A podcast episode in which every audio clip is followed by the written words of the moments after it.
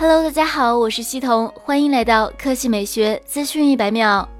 根据中国三大运营商的消息，十一月一日，国内将正式启用 5G 商用 5G 手机，这次真的来了。在前不久的乌镇互联网大会上，荣耀总裁赵明接受了中国日报记者的采访。赵明在采访中大秀英文，谈到了 5G 技术的优势及影响。他说，5G 的速度能达到 4G 的十倍，网速快，延迟低，应用场景十分广泛，5G 的发展实在不可估量。赵明指出，5G 的问世也带来了新的商誉，将为相关产业带来数万亿的产值。此外，赵明还宣布了一个重大消息。荣耀将会陆续发布一系列顶尖 5G 产品，比如下个月的荣耀 V 三十手机。荣耀 V 三十将是荣耀首款 5G 手机，会有荣耀 V 三十、荣耀 V 三十 Pro 两款型号，将会用上麒麟九九零 5G 处理器，支持 5G SA 及 NSA 双模，甚至还会有九十赫兹屏幕、六千万像素三摄，硬件配置是顶级水平的。